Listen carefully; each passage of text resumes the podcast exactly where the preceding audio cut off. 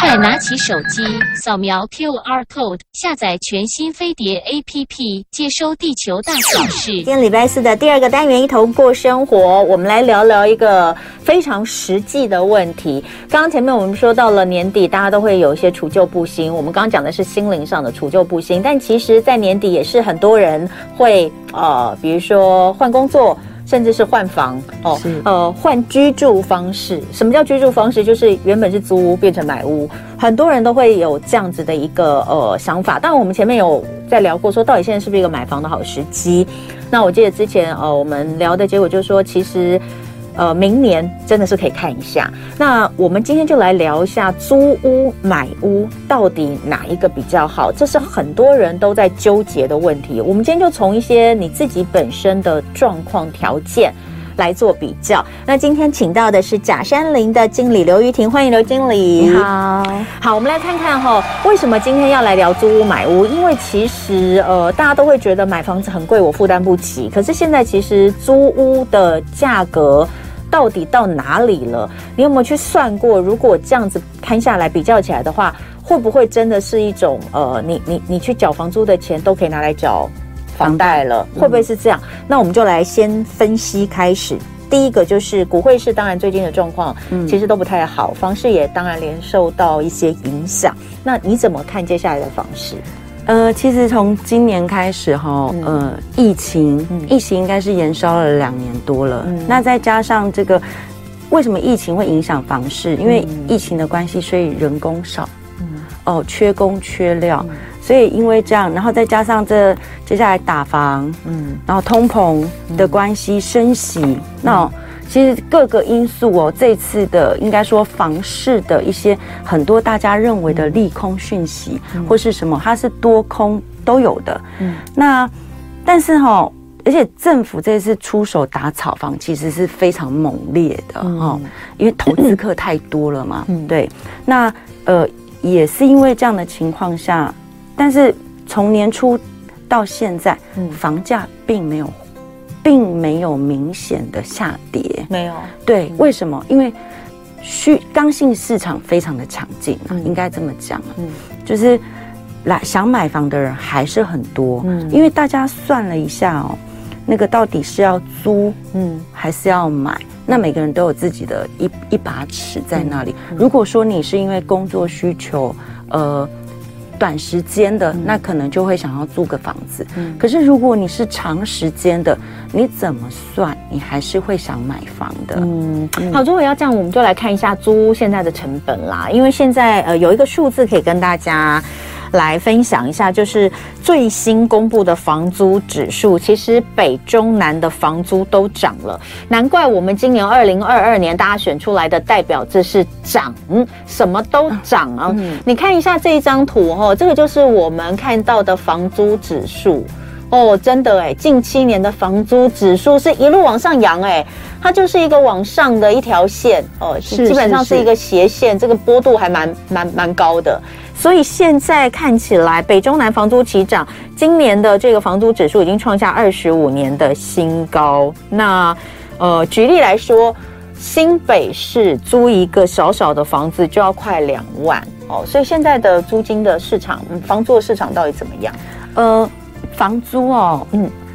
房租其实是一直往上走啦，嗯、那政府不敢去打房租嘛，嗯、对吗？因为房租这种东西都是房东他会随着你看嘛，房东他要缴的水电成本高，嗯、什么什么东西高，他的他的消费高，其实变成房东他自己的消费习惯把它加在房租上，嗯、所以这几年应该说已经连续十几二十年的房租都是往上走的情况下，而且现在。你在台北租一个小套房，嗯，哦，有电梯的，嗯，比较好一点，基本上租金都要两万，嗯，你只要那个五九一打开，看到那个照片美轮美奂的，跟你讲，那很快就被租走了，嗯，对，嗯，所以，呃，现在很多人那不如怎么样，租就不如买喽，嗯，所以你现在发现台北市的人越来越少，大家都开始脱北，往外圈移动，尽量的怎么。往外面一点来去买，嗯、因为台北市房价真的是太高了。嗯，好，所以如果说可是不对啊，如果说你看一个房租，呃，小小的房子两万，那那如果他要买房子，他的房贷也就是这样吗？呃，看地区，嗯、你你相对的你在台北市当然是不太可能喽。嗯，那你往这个新北往外圈移动，嗯、你找一个大概总价七百八十万、八百、嗯、万左右的，嗯。嗯、或者是的这样的房子，大概房价那个房贷就是两万块上下。好，哎，那好，那我们就开始讲。那如果说今天呢，假设你是呃租屋族，然后你有在考虑说，我租了这么多年，我的房租真的是哪可以等于是一简单一讲。你的房租其实就是在帮你的房东缴他的这个房子的房贷啦。嗯、那有人会觉得说，那既然我在帮别人缴房贷，我为什么不干脆自己缴房贷？缴、嗯、完之后那个东西还是我的，当然会有这种想法。那如果是这样的话，你就必须要进入到下一步，好，买房子，呃。到底我要买什么房子？因为其实现在房子非常多，有预售屋，有有成屋，然后呢也有中古屋，有新城屋啦。新城屋就是已经盖好了，对，但是它很新，可能这个五年五年内的，然后可能有人住过，有人没住过，搞不好就是很多那种屋主买了，可他没有住的，那那个就很新，对不对？这种叫新城屋，然后再来就是中古屋。那这三种到底分别适合哪些人？哦，这三种其实可以。分析一下，大家看到图表哈，哦，有有有预售屋，嗯，新城屋跟中古屋，嗯，预售屋，因为它毕竟是新的，所以呢，以同样区域来说，它的单价是比较高一些的，嗯，但是它的自备款可以比较轻松，嗯。哦，那呃二十二十二十趴左右，它是可以分期来这个付款的，嗯。嗯嗯，那新城屋呢，就一次要付二十。二十趴，中古屋也是哦。有些贷款如果不到八成的，可能二十趴以上。你讲这是头款的部分，就我们一般说的头款部分，自备款嘛，对不对？自备款。嗯，好。那呃，屋龄的话，也是一个预售屋跟新城屋，当然是新的喽。哦，比较新呐，一个是新的，一个是比较新。中古屋它的状况就会比较多，嗯，可能需要维修啊、管理啊。呃，它可能哦，它的设备老旧，哦。呃，管子啊什么的，地板都要翻新。嗯，嗯，那交屋的话，中古屋可能可以马上入住。嗯，新城屋跟预售屋，它就预售屋当然就是要等了。嗯，对对。嗯 OK，好，我们等一下回来可以再继续来跟大家比较一下这些呃族群是哪些比较适合。今天的一同过生活单元，我们来聊就是买房跟租房到底哪一个比较适合我呢？在现场的是甲山林的经理刘玉婷刘经理。那刚刚我们就有讲，就是说如果今天你算了一下，觉得自己租房的租金再多一点，你其实都可以拿去缴一个房子的房贷的话，那想要进入到这个购物市场，那你就必须要选择一下。预售屋、新城屋、中古屋哪个适合自己？那前面其实有讲到，比如说以自备款的部分来说，都是两成左右。那呃，其实中古屋有的时候贷不到八成哎，对，大部分贷不到吧？大部分要看它的屋况，因为要看呃，主要还是银行建价，因为每间银行建出来的价格不一样，他看你的屋况，有的七成、八七五成、八成，他又看。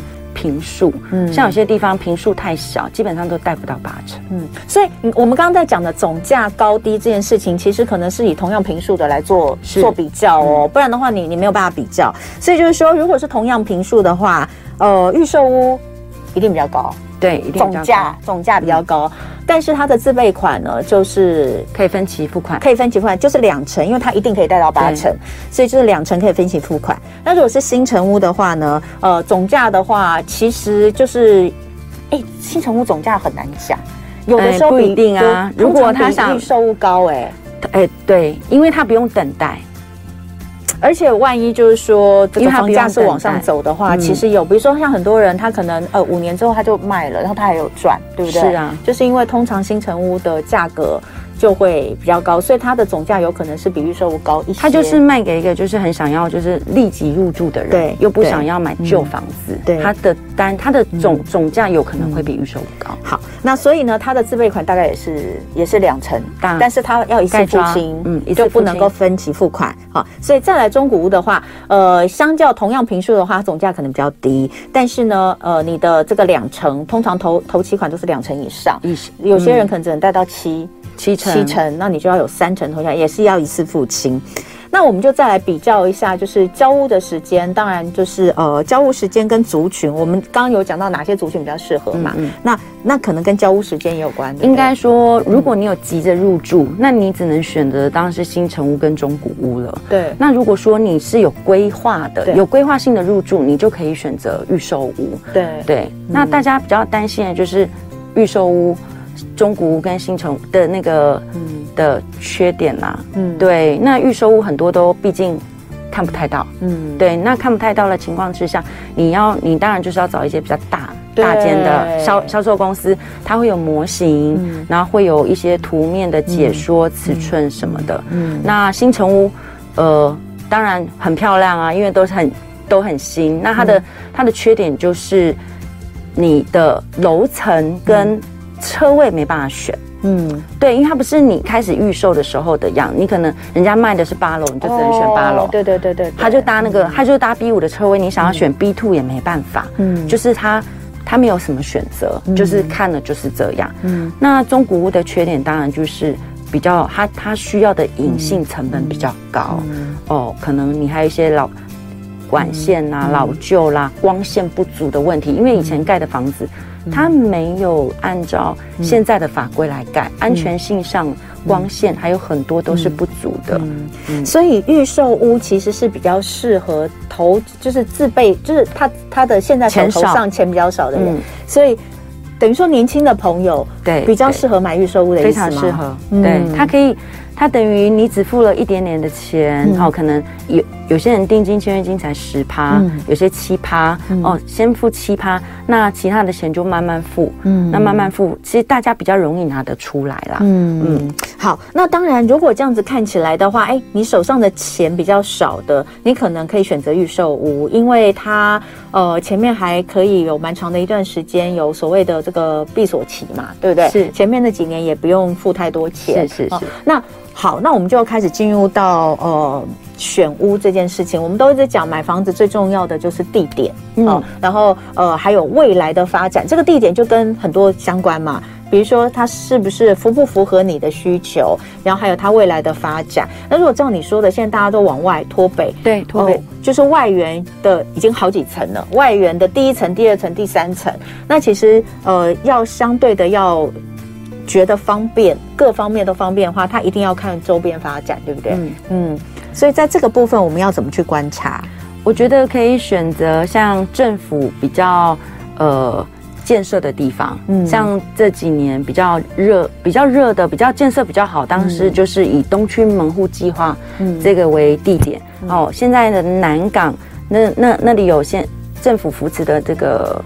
生技园区，嗯，对对，还有这个金融、嗯、文创，还有展览馆，嗯、哦，那还有一些高铁站都在这里，嗯、以南港为发展中心，嗯、所以南港的像明年落成的，明年会落成 LaLaport，还有百货，嗯，所以这里是非常方便的，嗯、那就业机会也高，嗯，那所以我们是往。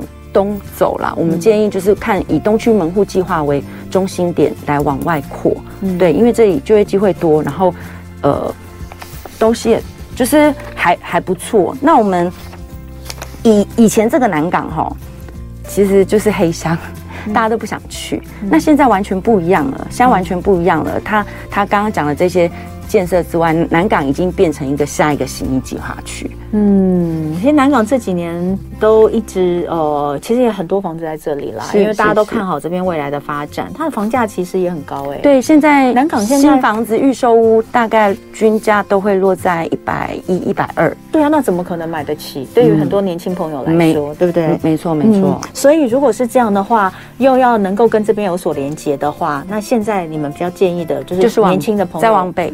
就是再往外了，对对，再往外，以这个为中心点再往外。嗯，那呃，像是有什么样的一些建议吗？嗯，像我们最近有个案子卖的很好，就是离南港十五分钟。嗯，那这个地方呢，社区也会有这个公车啊，嗯、然后旁边就是国道，嗯、旁边是那个德安交流道。嗯，一不用一分钟就上德安交流道，所以是同步南港这个生活圈。嗯，那基地又很大。嗯，呃，而且。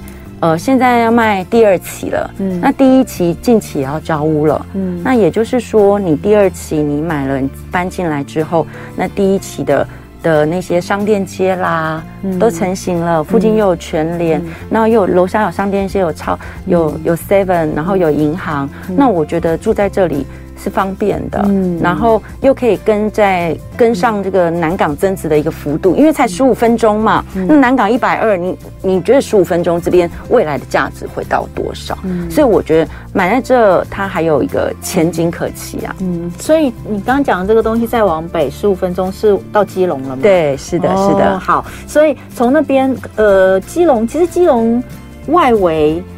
在这些年，其实也都一直有一些发展，嗯、就是在主打，就是说，其实你如果要从台北、新北再往外扩的话，就可以到这个部分。那呃，像你刚刚讲的这个呃，在基隆这边，它它的位置比较靠哪里？它是二高，嗯，然后万里的下一个，嗯，那呃，它是德安交流道。德安交流道。其实很多人认为基隆，可能就会认为基隆的那个夜市，嗯，基隆。夜市其实不是在那里，那是一高，那是一高，对，所以那里很塞，然后那边也很老旧。嗯，那这边是二高，其实一下去就到，它不需要经过基隆市区，嗯，所以旁边就交流道，你一上去就是到南港，嗯，所以你会，你反而觉得你好像是住在南港的感觉，不会太远，嗯，那。也不会有看到那些基隆你以前那种旧的房子啦，嗯、或者是说你还要再进到市区又塞车。这边就是一个全新的、全新的一个造镇的一个。嗯，哎、有哎、欸，我好像有听说有有朋友好像住在那边，然后他们是很早就进去的。是是是，那所以你刚刚说是现在已经到第二期了。第二期，那附近可能周边也有一些其他的社区，对，它有一些其他的社区，还蛮很很方便。嗯，那那边的话，呃。十五分钟不塞车的情况，但你说其实二高这边也不太塞，这也不太塞，因为、嗯、因为以前政府没有发展这里，以前这边的交通本来就是没有这么的快速，嗯、那现在不会，现在有很多公车直接就从这里上高速公路就可以去那个市府转运站，嗯，那这边的交通流量是非常好的，嗯、大家早上可以 Google 看看，嗯，你可以从南港 Google 到。这个位置，你就一看就知道到底几分钟。嗯，对。好，那另外的话，就是附近的呃生活机能，当然就是因为造症的关系，所以慢慢慢慢会出现，那呃会越来越好，基本上就会符合。因为既然有这么多人，你一定要帮他做一个小的生活圈。是啊，是啊，是啊。那附近还有一些其他的呃，就是适合生活的。有啊，非常棒。附近有什么外木山？嗯，对，外木山。我刚开始去那里的时候，以为外木山是个山，不是，它是一个非常漂亮的海边。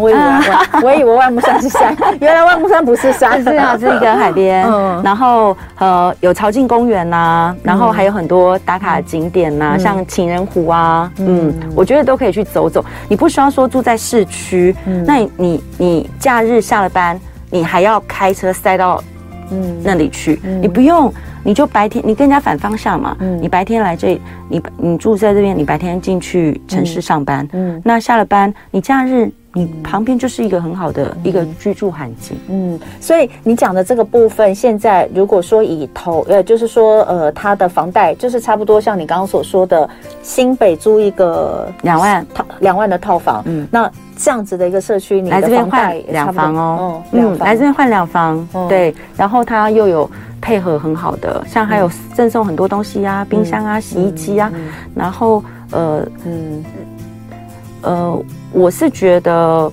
你租一个房子两万块，你换来这里，嗯，你只是用一点交通距离，嗯，那你可以换一个全新两房的房子，何乐不为？又有增值的空间，真的啦。其实这个东西当然是，呃，还没有到的时候，你都不会觉得，你都不会想到说，哎，他他他好像应该这样做。我最近刚好跟一个朋友在聊天，他们就是在大概九年前、十年前，嗯、他们他们搬到新竹。他们搬到新竹，然后呢，也是就是应该就是距离高铁站不远的地方，哈，高铁站下去没多远的地方，哦，他们就搬去那边，在那边买房子。可是他们其实一直都是住台北，嗯，那为什么要搬那边？就是因为他们原本的房子太小，可是他们在台北实在是呃要买一个足够的四口之家的房子，他觉得他觉得实在是负担太重，所以他们后来就是商量之后就决定哦，就决定搬去。在新竹买房子，然后呢，买了之后，先生太太就太太就没有上班，太太就在家里，然后先生呢的公司是在台北，他就每天就是高铁，因为他他们找的地方是在高铁附近，他就这样子，那那时候一开始他也非常不习惯，而且一开始他们那边也是一个新的社区啦，也是一个新的社区。那当然那边不得了哎，那边其实很多竹科人住那边。然后他昨天我前几天跟他吃饭，他跟我说九年前他那个时候在那边买一个，呃，九年前他买那个房子买一千两百万，嗯。一千两百万，现在他说现在三千五百，三千是啊，三千五百万，所以我就说你，他就他就跟我说，他就说，可是当时是真的没有想到啦。但是你要看，可是我觉得那里是因为，当然我就说你要综合去评估，因为那边后来那边是因为发展的很好，那边有竹科，对对，所以整个发展上来之后，你把它卖掉，你要再搬回新。台北，我觉得都可以、啊嗯。那你要看看现在要不要做一个基隆科学园区啊？不会，不对，因为我的意思是说，这个东西很难讲，嗯、就是说大家可以去思考，就是说谁会觉得说，哎，我这样子通勤花这么多久的时间，是，是，是，但它不一定真的不好。那你可以去综合来思考它的发展。那你说南港的发展是非常好，是非常可期，现在就是在发展中嘛。那你说南港再往外十五分钟，对你来说，你觉得哎？会太远吗？或是呃，你觉得是可以接受的？那你就可以去思考说，你你基基本上不要去思考未来这个房子可以增值多少，你就去思考说它可以换到多少。我在跟我朋友聊的时候，我就在讲，他说呢，呃，一开始会觉得说，哦、呃，好像每天这样通勤，其实很快啦，因为高铁到台北也、嗯、也也也就是那么一点点时间。他说，但是哦，他去算了一下，如果这些年他们是在台北的话。虽然竹竹新竹他们的生活的那个水平也没有比台北低，但是他的房屋这个开销实在少太多太多了，所以总体算起来还是很厉害的。对，所以我觉得大家可以去思考，就是你总，就是我们自己的总总的资产。到底有多少？对，然后你要分配在房子一下，房子这件事情上面有多少哦？所以呃，给大家一个思考啦。我觉得今天是给大家一个思考，就是说你是租屋族还是买屋族哦？那如果你想买屋的话，哪一种房子适合你？是，如果你想要，你是属于就是想要呃，你你手上钱不是非常的多，那也许预售屋适合你。那现在在台北往外。你还可以有什么选择？我觉得这个是今天可以给大家的一些思考的方式。好，好，那我们今天非常谢谢假山林的经理刘玉婷来跟我们聊租屋买屋，请选择这个主题。